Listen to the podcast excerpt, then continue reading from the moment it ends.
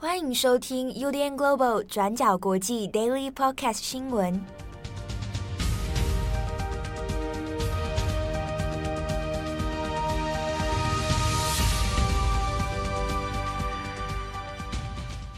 Hello，大家好，欢迎收听 UDN Global 转角国际 Daily Podcast 新闻。我是编辑七号，我是编辑木仪。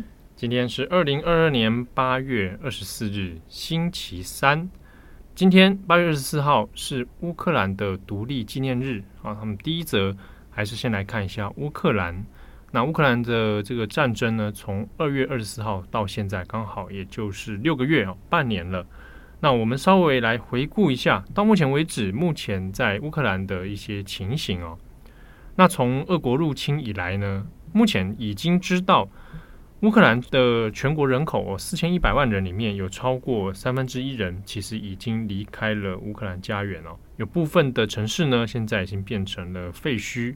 那整体来说，乌克兰的经济状况虽然已经比过去几个月啊有所好转，但整体来说，它仍然处于一个停滞的状态哦。那在平民死伤部分呢，这个目前还没有一个完整的数据统计。那至少已经知道有数千名的平民。好，那是在这场战争当中不幸丧生。那关于军方的部分，乌克兰的国防部这边，哈，他们的从统计是说，乌克兰的军人至少有九千人在这场战争中，那也是丧命哦。那反过来说，我们看一下俄罗斯，那相关的战损报告，其实俄罗斯官方是没有什么提出的。那但是是透过美国的情报单位，那也做了一些估计啊，一些推估。那美国的这边情报呢，是说俄罗斯至少有一万五千人，好，那是军人在这场入侵之中，那也就丧生了。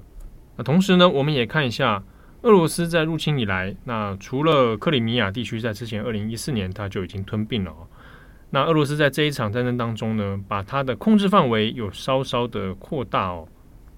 那包含我们先前一直讲到的卢甘斯克跟顿内茨克，这这几个是顿巴斯东部地区。那这是俄罗斯在这场战争当中少数比较能够控制的区域哦。那这个跟原本半年前俄罗斯预期啊，用闪电战的方式能够快速拿下乌克兰，那这个目标是完全是没有达成。一方面呢，俄罗斯可能高估了自己的军事实力；另一方面也是低估了乌克兰的抵抗决心哦。好，那我们看一下。关于谈判或者停火的可能性啊，这个停火到底有没有机会呢？虽然说先前几个月前哦，大家都还在讨论说是不是要跟这个乌克兰跟俄罗斯啊要来做停火谈判，好，那但一直都没有很顺利。好，那在这个乌克兰总统泽伦斯基呢也有说，乌克兰其实还没有特别准备好，说就跟俄罗斯准备就停火。在这件事情上面，其实乌克兰的态度。仍然是保持一贯的比较强硬的立场哦。这入侵的一方毕竟是俄罗斯，好，那不是应该由乌克兰单方面的去要求对方停火，然后来做谈判来做交换。那与此同时呢，当然美国还有西方的几个盟友，当然也有在做持续的经济援助，还有军事援助。那我们在。这个八月二十四号独立纪念日的这一天呢，也稍微跟大家更新一下啊，美国的这个进度里面有新的一批，大概是三十亿美元的一个安全援助计划。那这个援助计划呢，它的目标是把这个整体乌克兰的防御能力还有它的时间能够拉长。所以计划当中有许多呢是防御型的武器啊，还有无人机啊等等。那整体的目标呢是让乌克兰。能够在未来的几年当中，哦，有持续自我防卫、抵抗俄罗斯的这个军事实力哦，未来可能至少一两年以上的时间点哦，那都还会有陆陆续续的不同的援助进来。那德国啊，那也有在对外表态哦，说还会提供德国自己要提供五亿欧元的军事援助。那这个费用呢，是从明年开始，二零二三年的时候才会。那中间也有包括除了资金之外，以及其他的防御性的这个防空系统，那还有弹药。好，那我们回过头来看，就是乌克兰独立纪念日。那它这之所以叫做独立纪念，当然就是从这个苏联之中脱离哦。那这是独立纪念日的这个由来。那本来到了这个今天的时候，应该是要做这个庆祝的，但是因为战争的缘故，担心是俄罗斯会刻意选在这一天来发动。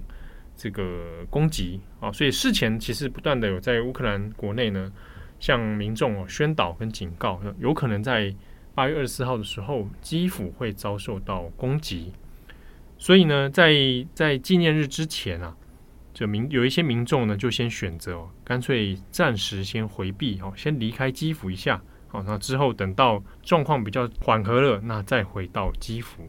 那泽伦斯基呢，自己也有特别强调说，如果这个基辅又再度遭受到炮击，或者是有很多的民间建筑物或者基础设施被攻击的话，那乌克兰绝对不会坐视不管，那也会强烈的给予回应啊，来作为一种对俄罗斯的警告。好，那战争发展到现在已经半年了，那其实我们如果观察一下国际的舆论发展哦。呃，如果就美国来说，美国也有地方的民间机构呢，那做了民调调查。那也有趣的是，超过七成的人其实都蛮支持美国继续援助乌克兰的啊。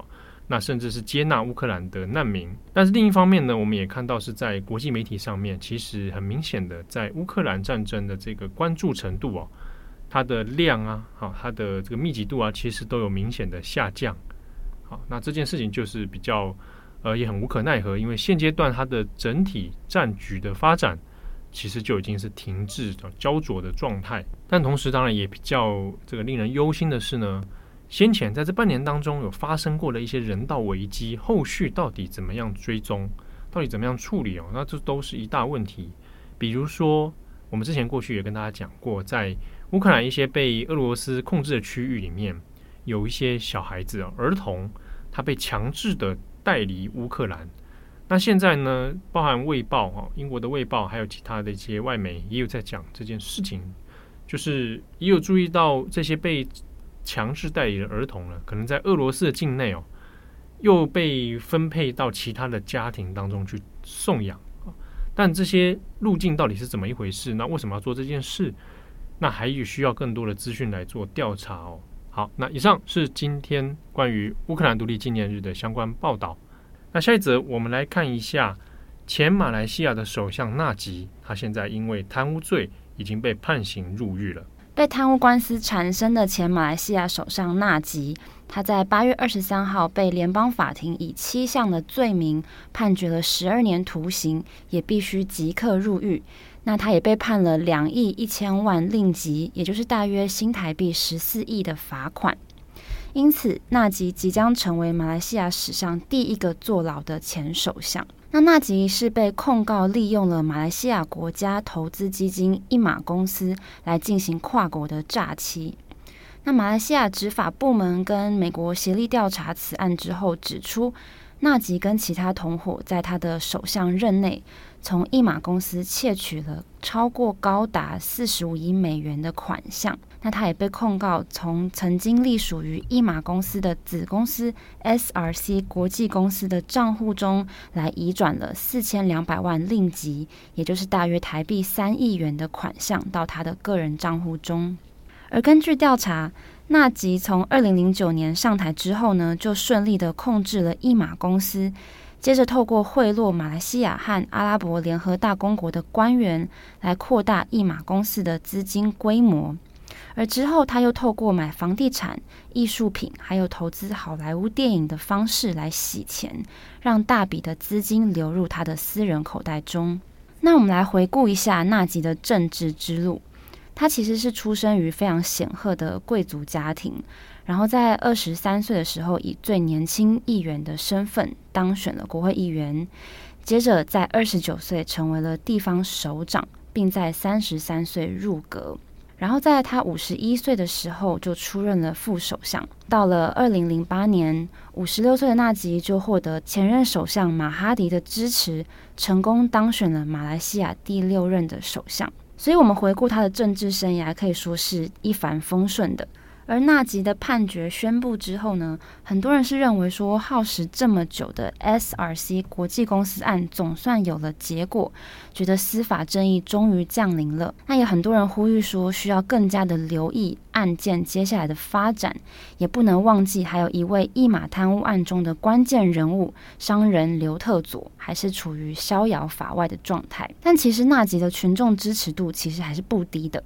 昨天也有非常多的支持者守在法庭外等待，大喊着 “Hidup Bosku”，也就是“我的老板万岁”的意思。而其实过去呢，纳吉是非常擅长利用用社交媒体来制造声量，例如说他的脸书的粉丝人数啊，和他的经营脸书的经营状况，其实也是非常好的。所以这些支持者的普遍反应呢，也代表着，即使纳吉他的官司产生，但他还是一位被许多民众爱戴的政治人物。而目前马来西亚当地的关注焦点也在于说，纳吉的下一步是什么？而根据当今大马的分析呢，纳吉他其实有两个方案的最后机会。第一个就是透过司法检讨的程序。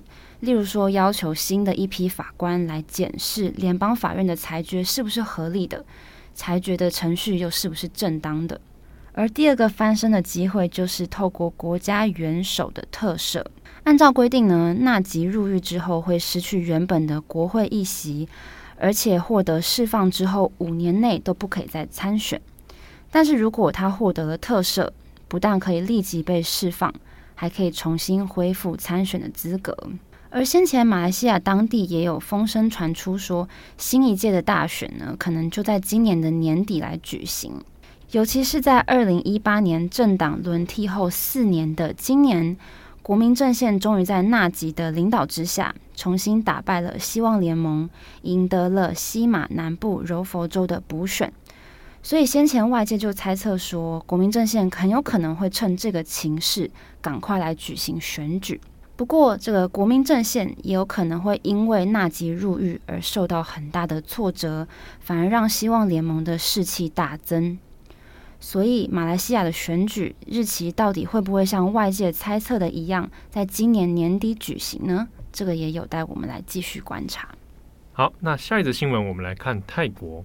泰国大家先前应该都还有印象，关于政变啊一连串的争议。那总理巴育现在在今天八月二十四号的时候。确定他已经判决哦，他的总理职务要被卸除了。泰国总理巴育掌权到昨天已经年满八年了。那泰国宪法法庭在今天已经裁决他的任期期满，需要卸任总理的职务。接下来将由副总理巴威旺苏万来接任看守总理。那这阵子在泰国也掀起了一波讨论，就是巴育的任期到底要从什么时候开始算起呢？我们来看看几个时间点，在二零一四年五月，巴育发动了一场军事的政变，并暂代了总理的位置。然后在同年的八月二十四号正式出任总理。而政变后拖了五年，泰国才在二零一九年举行大选，并用了二零一七年颁布的新宪法规定的投票制度，让巴育再次的当上了总理。那按照这个时间点呢，反对派就认为巴育的任期应该是要从二零一四年的八月二十四号政变之后他上任的日期开始算起八年，也就是今天任期截止。那他们也呼吁巴育说，当年政变后他就亲自监督，也制定了颁布了新的宪法，如今就应该要遵守规定来卸任。但是巴育的支持者就觉得他的任期不应该从这么早开始算。